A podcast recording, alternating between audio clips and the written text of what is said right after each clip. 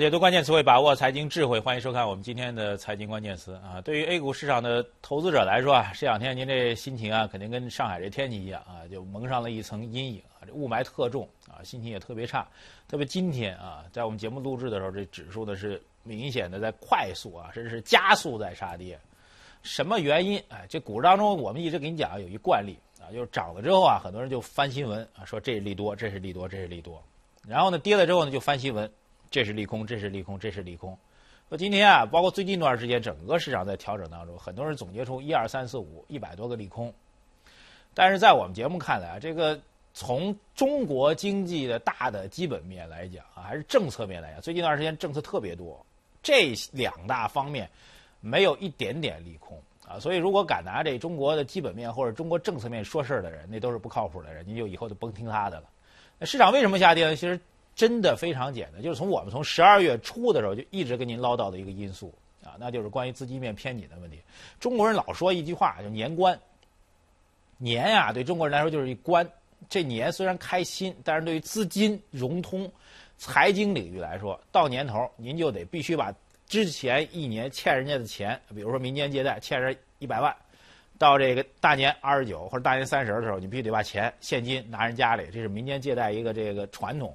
哪怕到大年初一了，他再把钱借给您，但这一关必须要过，你得告诉他这钱是有的。所以到这时候，所谓的年关对于股市来说，那就是缺钱，就是钱紧。所以这个状况非常非常明显，而且得到印证的就是今年的这个年关，银行间市场是最缺钱的。所以这银行间市场的这个拆借利率啊，它再次出现了一个飙升。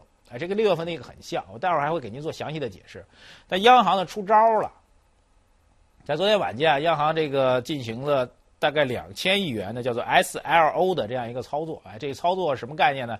我后面还会给你讲。我先提一句，就是央行啊，以前公开市场操作是这样的。我觉得你啊，央行觉得你缺钱了，怎么着呢？我给你来逆回购，给你扔钱。我觉得你钱松了，我来正回购，给你把钱拿走。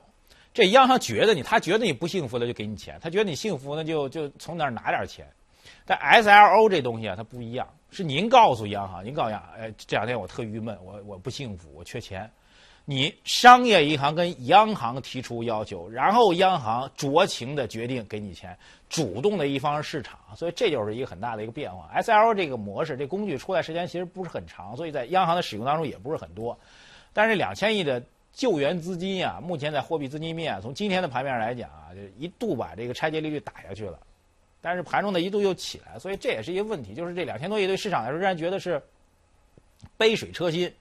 那我们觉得啊，我们今儿在这点击当中给用这样一个词儿叫“雾霾渐散”啊。当然，对于这不是讲中国的雾霾，因为今儿还有消息说啊，说中国的连我们这拉萨市那么高的这个高度的一个地方啊，海拔高度这么高的地方，居然也出现雾霾。所以从中国的整个大的区域上来讲，这雾霾没散。但对于资本市场来说，我们我们一直在讲，我们在年十二月初给您讲，中国的到了年底这个当口，就是一个字儿，就是俩字儿，缺钱。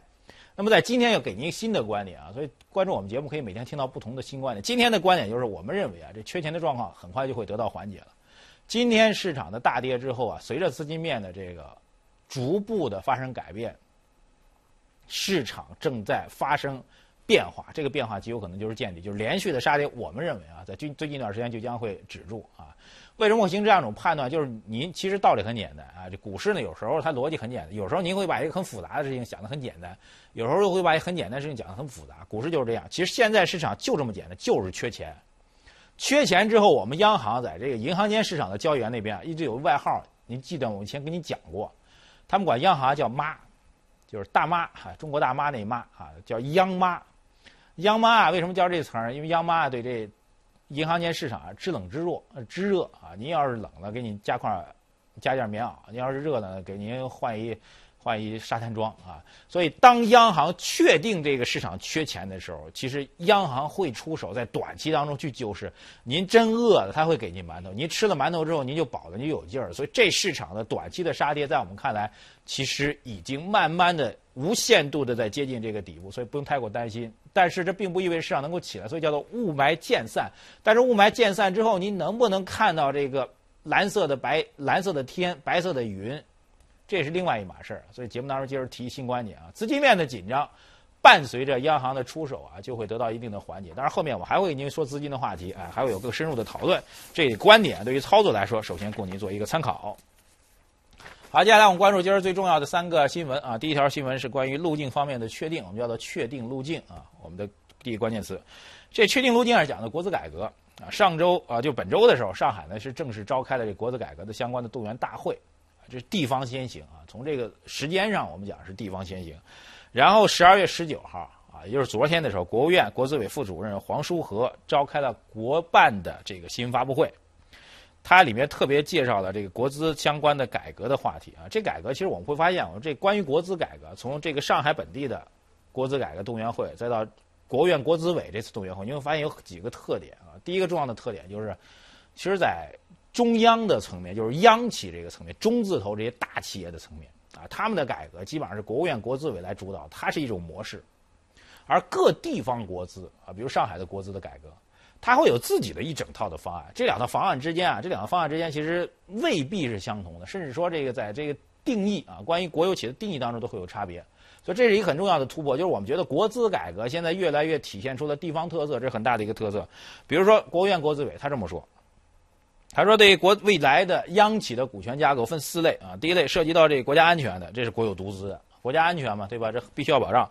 第二个涉及到国民经济命脉的，国有要绝对控股啊。第三一个涉及到支柱产业的国家是相对控股，第四一个，您如果前面这三类都不是，比如打比方说国有的房地产企业，还咱们只打一比方啊，很多人对这国有的房地产企业很有意见，说其他企业都没钱了，他们还有钱去捞地啊。对这部分企业，其实社会可以去控股，而且可以采用国有参股的形式，甚至可以全部退出，这是一个很大的颠覆性的变化。但上海的分配其实不一样的，上海从这个竞争性、功能性、保障性这些角度去分类，就是地方国资对于整个国有企业的分类，跟这央企、跟国务院国资委直属的这些央企的分类都不一样。这是第一个突破，就是我们觉得它是一个很大的一个改变，就是各地方跟中央是不一样的。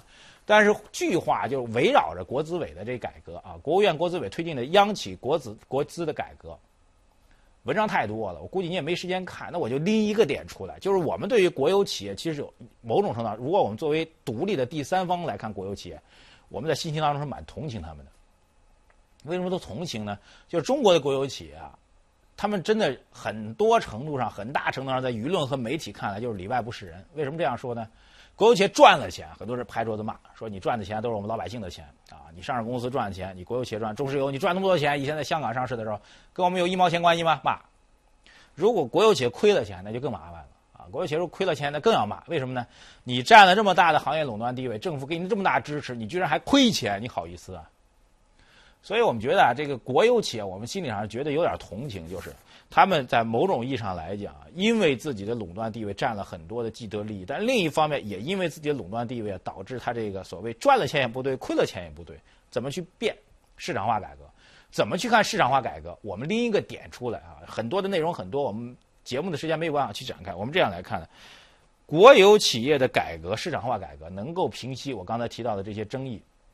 而改革探索模式当中，我们提一个很重要的点，就是在改革模式探索当中，一定要避免这个公众利益被侵占的问题，国有资产利益被侵占的问题。比如说，刚才我说到四类，除了前三类之外，第四类，这第四类的国企将来有可能变成彻彻底底的民企。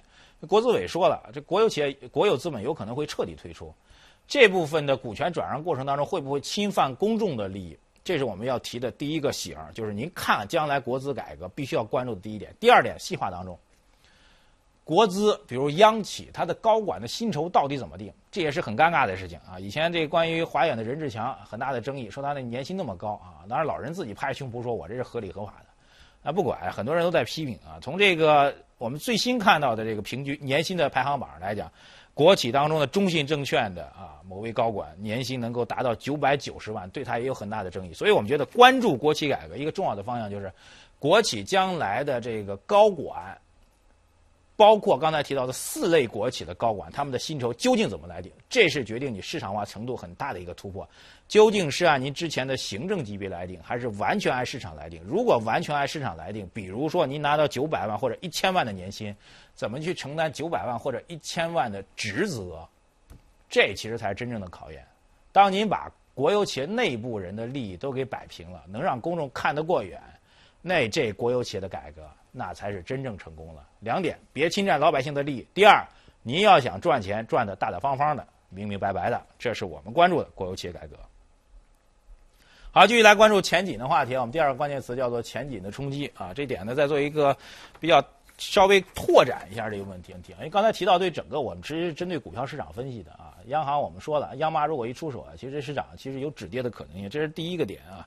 第二点要告诉您的就是，最近关于资金市场的一个变化，除了我们这边的啊这个银行间市场的一个变化之外，很重要就是美国那边啊，美国正式宣布这 QE 的退出了，呃，美国之前宣布了这个削减 QE 的规模，这消息啊有点有点突兀啊，这是。我们之前有过预判，但是没想到能够在这次议会议会当中确定，因为很多人认为伯南克在任内啊不会有什么大的变化，有可能会交给他的后任者来去解决这个问题啊，所以这个变化呢是比较明显，这就引起我们一个思考，就我们觉得对于看我们节目，你除了知道结论之外，您得去思考一点问题，这问题叫什么呢？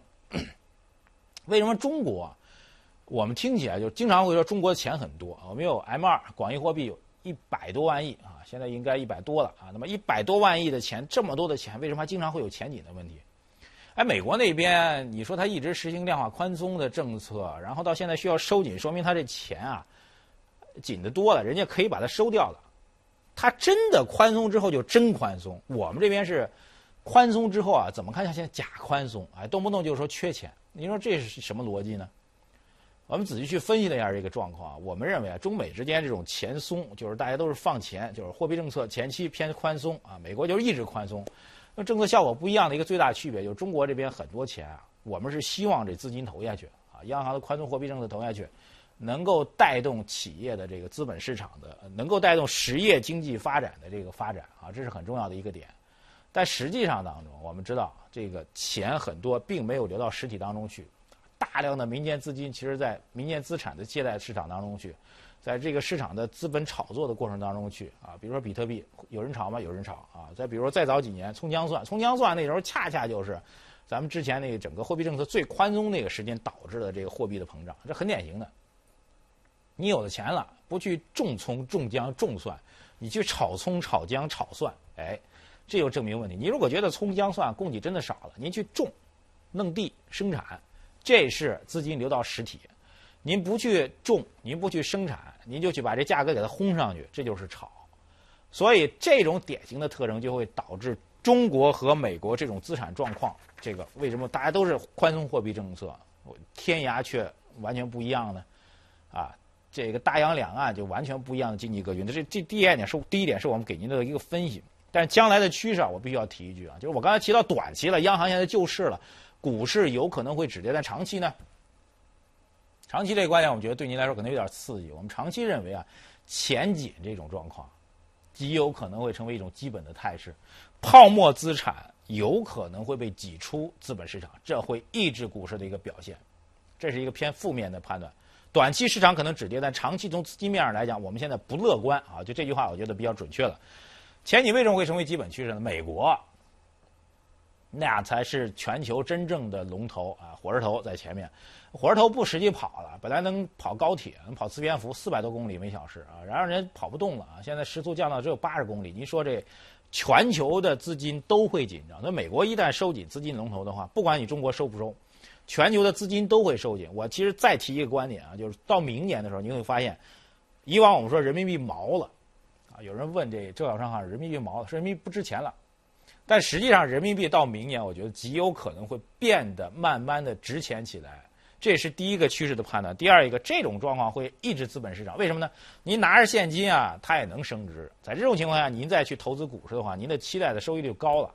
您拿理行银行理财产品这几天已经飙上去了，银行理财产品已经飙上去。这个网上搞的理财产品，那网络公司它自己贴几个点给您，这网上的理财产品收益率百分之八以上了，所以。它会倒逼您啊，这资金的使使用上选择，在股市是一种挤出效应，所以从这角度来讲，我们认为啊，对于来年之后一月份之后中国股市不乐观啊，至少从今天的时间点上来说不乐观。将来我们可能还能还会调整，为什么不乐观呢？一月份 IPO 就真的来了，到那时候大量的筹码往下掉，钱本来就紧，然后呢，整个的货币资金面又偏紧，然后呢，货币资金使用的机会成本又提高了，所以我们再次强调，短期股市。存在见底的可能性，但从中长期来说，整个货币资金收紧的格局会抑制市场的表现，到明年这种负面效应就可能会显现出来。这观点再次强调一下，是我们当下的观点，但是以后有可能会调整。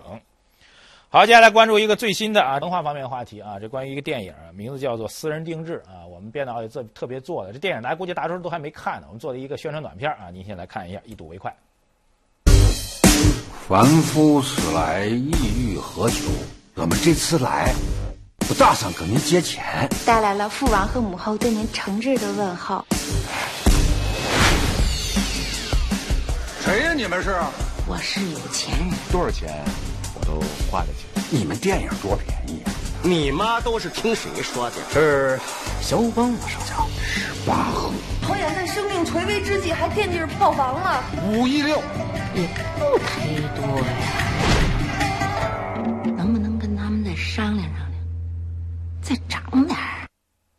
看电影很正常，但是作为一家上市公司，如果他出电影的话就麻烦了。其实我们在今天节目当中很郑重的提醒啊，电视。电视机前，如果您有准上市公司，拟上市公司提醒您，上市啊，其实不是什么好事啊。特别对于公司的运作来说，您会招待更多的人。比如这次《私人定制》这节目、这电影上市之前，以前啊搞这个这个这个所谓的这个首映礼的时候，都是请这些社会名流啊、媒体记者。然后是这回呢，这个这个华谊兄弟搞这《私人定制》的首映礼，请了一帮机构投资者。这帮机构投资者太不含糊，看完电影之后就一顿狠批：什么片子？是这这按说的最多的一个评价，关于这片子就是当年冯小刚那甲方乙方的一个续集版啊，而且叫做狗尾续貂的这个续集版，整个架构思路完全一样，然后呢没有什么可看性，整个怎么着就是烂片儿。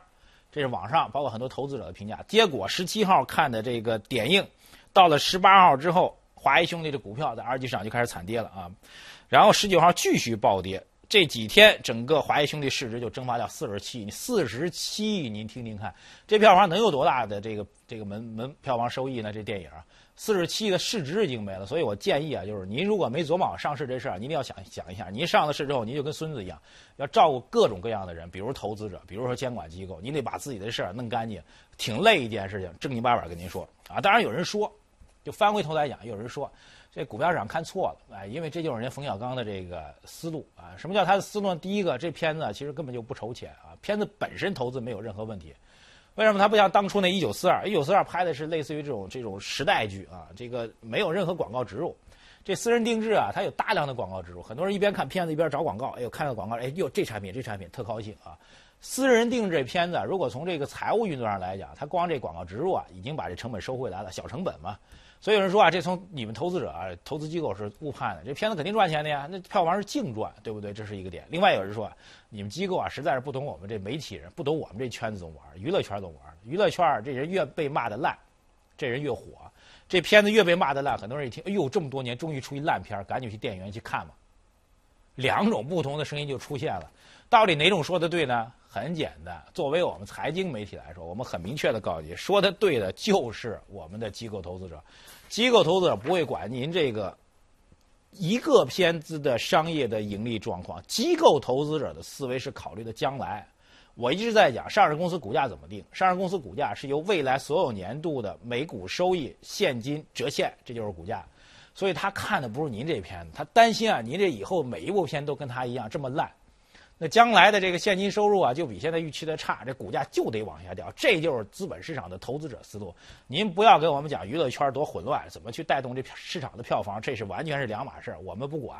所谓资本市场不相信眼泪啊，所以啊，我们觉得影视公司的股价，它必然会影响这个影视公司上市公司的这个股价的这个它的股价必然会受到你一个影片市场的一个制约。而且这个行业很典型的特征就是脉冲。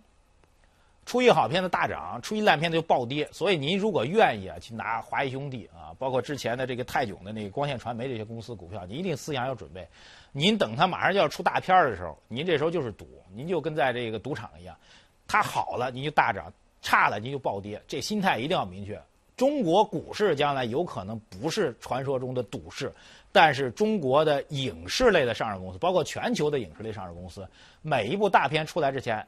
您持有这家公司的股票，就是在赌，这就是它的投资特征。